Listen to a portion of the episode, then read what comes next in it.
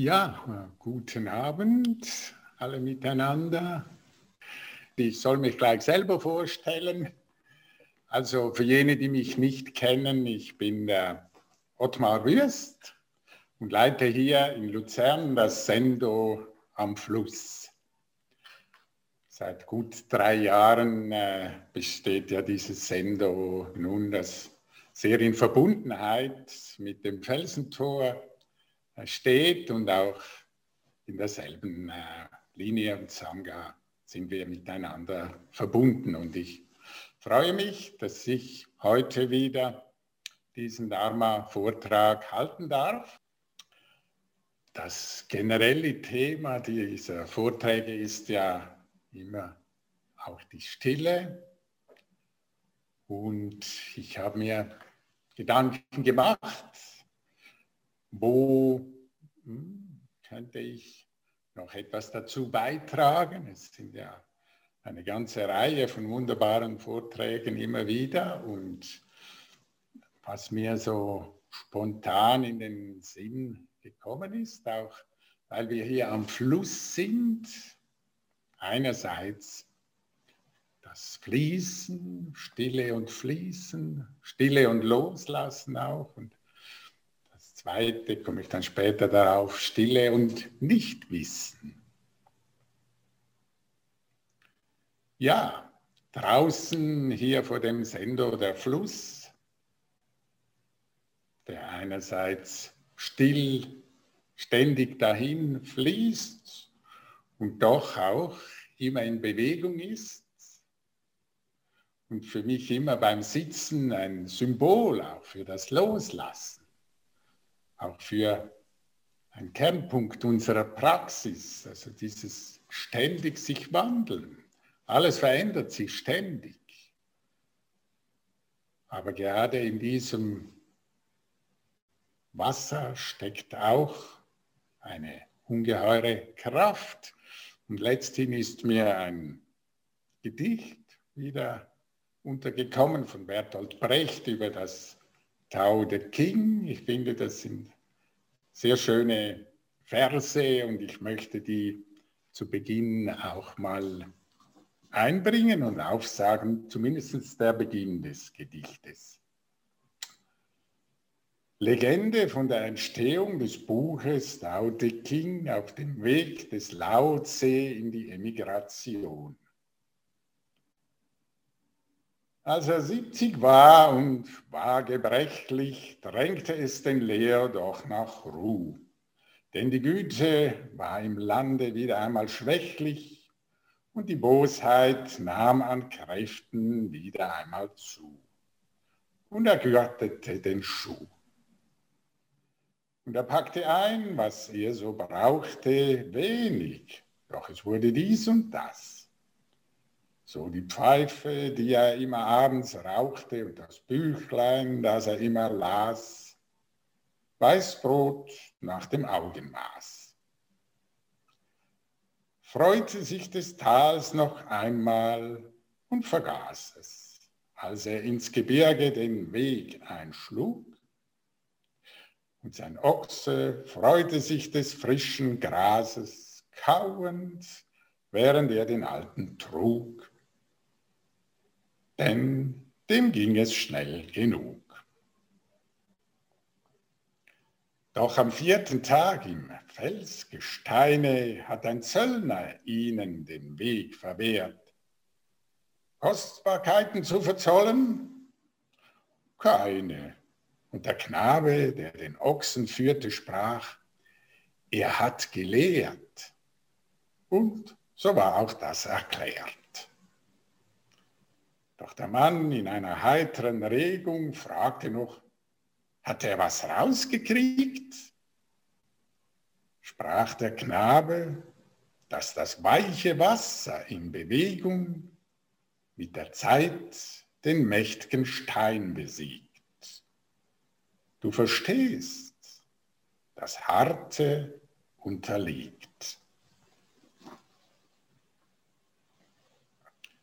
Ja, wunderschöne Verse, die das äh, zeigen, um was es eigentlich in unserer Praxis geht, in unserem Alltag auch, das Harte zu verwandeln. Ich denke immer wieder, spüren wir natürlich im Alltag Anforderungen, Befürchtungen,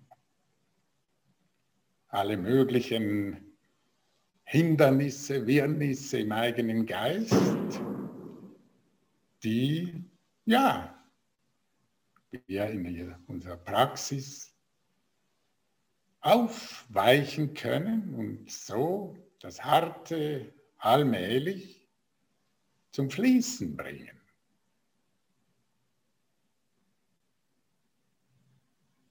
Da ist alles drin eigentlich im Leben. Schwierigkeiten und wunderbare Momente. Und wir können nicht mehr als immer wieder, von neuem, immer wieder versuchen, die Dinge in Fluss zu halten. Im Lebensfluss wie wir so schön sagen.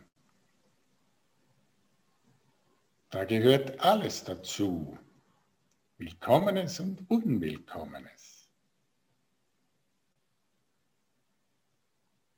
So, dass aus diesen harten Stellen und steinigen Stellen, harten Herzen vielleicht auch, mit der Zeit weiche Gedanken Gefühle und vor allem auch weiche Absichten und Handlungen werden. Und immer wieder sind die Situationen anders, verändern sich die Möglichkeiten, gerade wie die jetzige Zeit uns natürlich auch zeigt, wie schnell diese Veränderungen gehen können. Und im Moment zumindest hier in der Schweiz sind wir wieder etwas optimistisch gestimmt, dass auch bald wieder die Einschränkungen gelockert sind und wir wieder mehr uns bewegen können. Im Felsentor wird der Kursbetrieb wieder beginnen und ich freue mich natürlich, dass das wieder möglich ist und wünsche dem Felsentor natürlich einen ganz guten Start wieder in diesen Betrieb. Und vielleicht hat es aber auch die andere Seite, dass man ja ein bisschen denkt, das war auch sehr schön mal für sich da zu sein und die Tage gemeinsam in intensiver Übung zu verbringen. Ja, das ist ständig immer wieder im Fluss.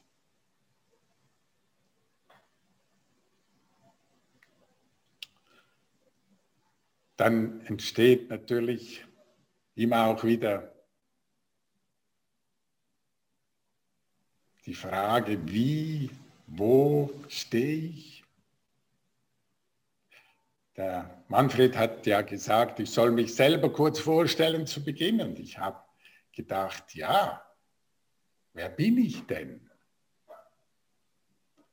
Es ist kürzlich ein Film auf dem Internet erschienen, kann man abrufen, wo verschiedene Zen-Lehrer verschiedene Fragen vorgelegt wurden und unter anderem auch die Frage, wer bin ich? Oder wer bist du oder sind sie? Und alle haben auf verschiedene Art dann dasselbe gesagt. Am Schluss weiß ich es nicht. Ich bin zwar der und der mit diesen und dieser Position oder dieser, dieser Aufgabe, so wie ich hier, ja, Luzern wohne, Kinder habe, Enkelkinder, verheiratet bin. Und doch,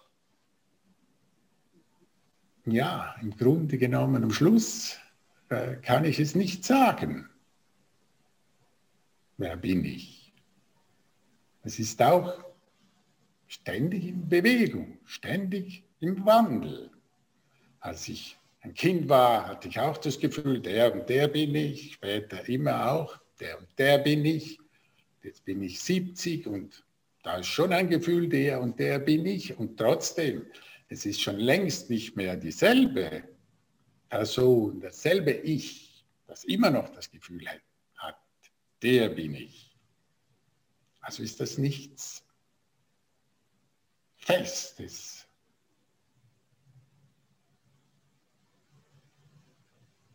Sondern eher etwas, das wir sagen können, im Nichtwissen nähern wir uns dem eher an. Und so zeigt uns eigentlich, ja, in der Stille verweilen, erfahren, wie alles sich verändert, fließt, verwandelt, führt uns auch immer auch zum Nichtwissen. Eigentlich wissen wir gar nicht so, wie das alles ist, was das alles ist, was hier ist. Ganz abgesehen davon, dass wir natürlich große Kenntnisse haben von Details in der Materie durch die Forschung. Und dennoch, ich selber weiß es ja eigentlich nicht. Die Natur, Anja hat das letztens gesagt bei einem Vortrag, meint es ja eigentlich gut mit dem Menschen, weil die ganz wichtigen Dinge, die müssen wir nicht selber wissen. Ich muss nicht wissen, wann ich jetzt mein Herz wieder schlagen lassen muss, den Takt genau wissen, muss nicht wissen, äh, wie ich die Atmung in Gang bringe wieder, wie ich den Sauerstoff austausche, wie ich das Blut durch die Adern pumpe und wie ich die Hormone wann im Hirn und wo ausschütten muss und welche Elektronen positiv geladen, negativ geladen wieder herumschwirren müssen und wo. Es ist ja ein unendlich komplexes Gebilde, das wir selber sind. Und von dem aller, allermeisten haben wir keine Ahnung. Keine Ahnung, was sich gerade tut in unserem Körper. Ist alles auf einer ganz anderen Ebene und funktioniert oder eben das passiert dann auch, funktioniert nicht mehr so gut. Und dann spüren wir die äh, Auswirkungen, wenn das dann nicht mehr so funktioniert. Aber wir können nur immer vertrauen, dass es gut ineinander greift, dieses unendlich feine, wunderbare Regelwerk angefangen von Atomen zu Molekülen, zu äh, Organen, äh, zu ganzen Organsystemen. Etwas, das mich immer wieder ins Staunen bringt. Und nur für das allein schon ist es eigentlich wunderbar in unserer Praxis, einfach mal sich hinzusetzen und ja, das einfach so sein lassen. Im Nichtwissen, wo jetzt welches Atom gerade sich befindet.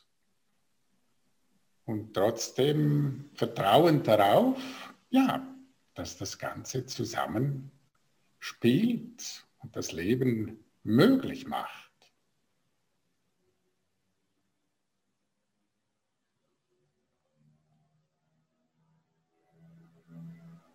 Und immer wieder auch im Leben stoßen wir natürlich auch an Grenzen. Wir haben ja alle unsere, wie man sagt, Komfortzone. Da drin sind wir wohl, uns gewohnt. Aber gerade oft ist es, wenn wir herausgeworfen werden aus dieser Komfortzone, können wir uns in weitere Gebiete hineinbegeben. Und es ist immer auch eine Möglichkeit, sich wieder in einem anderen Bereich zu sehen und zu verwirklichen. Aber das sind ja auch immer sehr schmerzhafte Prozesse, wie wir alle wissen. Und von Bindranath Tagore gibt es dazu ein schönes Gedicht, das ich noch einbringen möchte.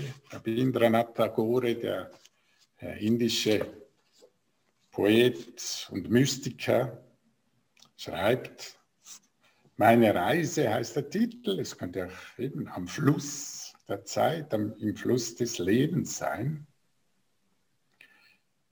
Ich dachte, meine Reise sei zu Ende, meine Kräfte versiegt, der Weg versperrt, die Vorräte erschöpft und die Zeit gekommen, sich leise im Dunkel zu verstecken. Aber ich sah, dass dein Wille kein Ende in mir kennt, dass neue Lieder aus dem Herzen sprießen, wenn alte Worte auf der Zunge sterben und sich zeigt ein neues, wunderbares Land, wenn alte Spuren sich verlaufen.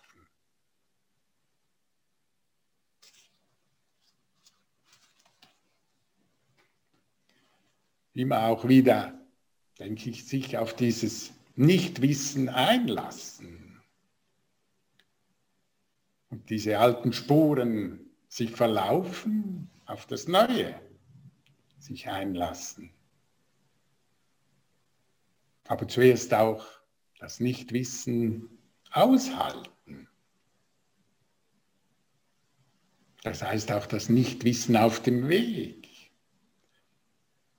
Unser Geist ist ja so, dass er immer gern doch Sicherheit hat auf dem Weg. Ja, bin ich jetzt auf dem Weg zum Erwachen? Bin ich auf dem Weg zur Erleuchtung oder nicht? Mache ich alles richtig? Auch das gilt es auszuhalten, dass wir eigentlich nicht wissen. Sind wir auf dem richtigen Weg oder nicht?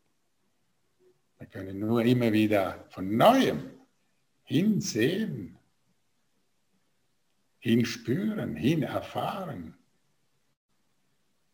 Und zwar ganz in unserem Körper. Sind wir auf dem Weg? Sind wir bei uns? Sind wir bei unserer Atmung? Sind wir, wenn wir gehen, wirklich beim Gehen? Und wenn wir essen, wirklich beim Essen?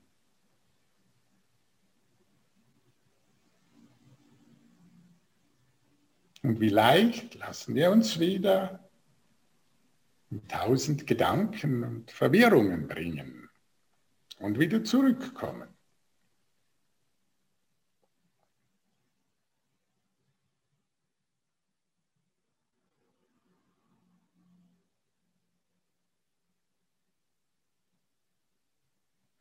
Vanya hat mir auf mein Rakusu, das, ist das erste, das er mir überreicht hat bei der Tokudo-Zeremonie, draufgeschrieben als Widmung, Nichtwissen kommt der Wahrheit am nächsten.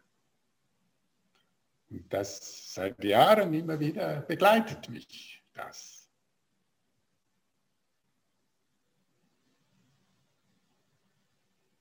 Der Mensch ist ja vielmehr so eingerichtet, dass er wissen möchte. Ich habe kürzlich dieses Buch von äh, Harari gelesen, eine kurze äh, Geschichte der Menschheit, das relativ bekannt ist. Und darin schreibt er, dass diese Fähigkeit des Menschen, Gebiete einzukreisen, wo er sagt, das weiß ich noch nicht, was da ist, aber das will ich wissen und dann alles unternimmt, um dahin zu gehen, um das zu wissen. Im Mittelalter waren das Eroberungen, da hat man weiße äh, Striche auf den Landkarten gezeichnet, gesagt, da wissen wir nicht, was da ist, da müssen wir unbedingt hin, auch mit entsprechenden schrecklichen Folgen dann für die Bewohner, die da schon waren oder für diese Gebiete. Und um dieses Nichtwissen, das unbedingt wissen werden will, denke ich, ja, ist es eine, eine, eine spannende Geschichte. Das geht ja auch sehr aktuelle Fragen. Was soll der Mensch wissen? Wo wäre es eigentlich besser? Er wisse es. Er wüsste es nicht. Ist es gut, wenn er weiß, wie er jetzt auch die Genetik der Menschen mittlerweile verändern kann und äh, Eigenschaften einzüchten quasi, wie er das bei den Tieren schon macht, nun auch bei den Menschen. Da gibt es ständig Bestrebungen. Ist es ja gut, wenn er weiß, was ist jetzt aus der Vergangenheit, wie man die Atomkräfte freisetzt. Da gibt es diese Bestrebungen dann natürlich zu sagen, das und das wäre eigentlich besser. Wir würden das nicht weiter erforschen. Zumindest gibt es Bestrebungen, ob die halten, gerade was diese Forschungen auch äh, für die Verbesserung des Menschen natürlich betrifft, ist das natürlich fraglich, dass sich hält.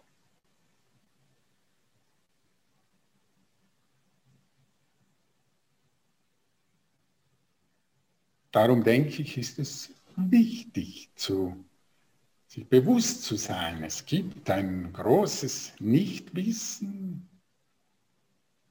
bezüglich so vielem und ein sehr kleines Wissen und dass es nicht gut ist, wenn gewisse Dinge zu schnell oder in Unkenntnis, was es auslöst, dann gewusst werden oder erforscht werden.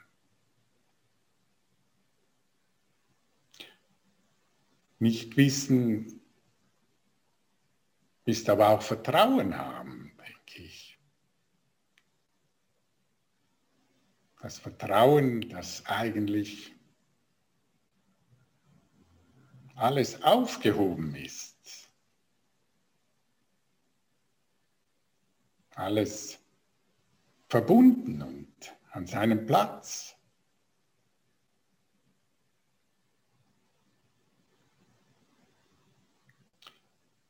Ich finde es wunderbar, dass wir jetzt seit einiger Zeit also im Felsentor jeweils auch noch das Shihu Seiganmon rezitieren.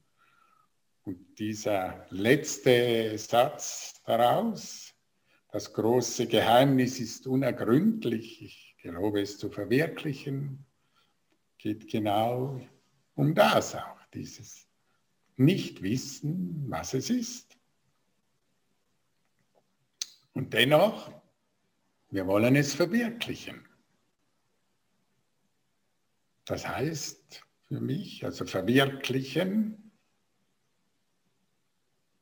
indem ich es ausdrücke mit meinem Sein und nicht indem ich weiß, was das große Geheimnis ist und es definieren kann, sondern ich kann mich hineinstellen, ich kann Teil davon sein und es so verwirklichen.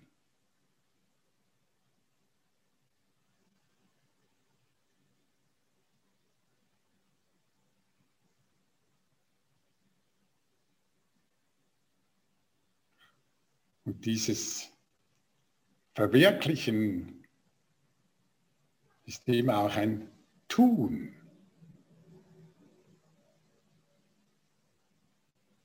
Ein Tätigsein und ein Tätigsein mit Wohlwollen, wohlwollendem Blick auf die Dinge und voll Mitgefühl.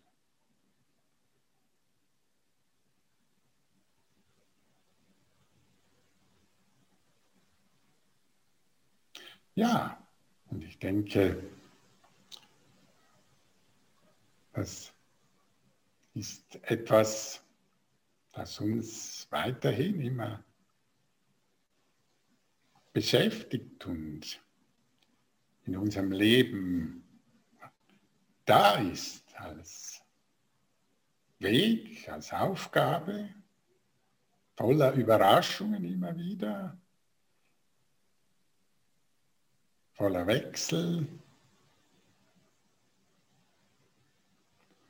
Und ich freue mich, dass wir da immer gemeinsam auf diesem Weg sind und weiter gehen. Und ich denke, dass ich bald auch wieder mal im Felsentor sein werde und freue mich dann auch, da all die Menschen zu sehen, die ich jetzt so lange Zeit einfach immer gehört habe. Und für andere, die weit weg sind, bleibt diese Verbindung über Zoom ja möglich. Das wird weiterhin erhalten bleiben und das finde ich äh, wunderbar, dass da jetzt etwas dazu gekommen ist und diese weltweite Verbindung uns ermöglicht. Und äh, ja, wünsche ich wirklich allen gute Zeit wieder und gutes Üben und gutes Verbundensein.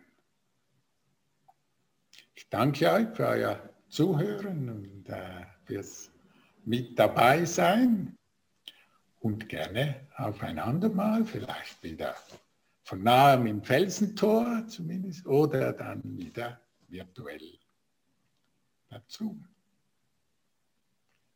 Allen einen schönen Abend noch und vielen Dank.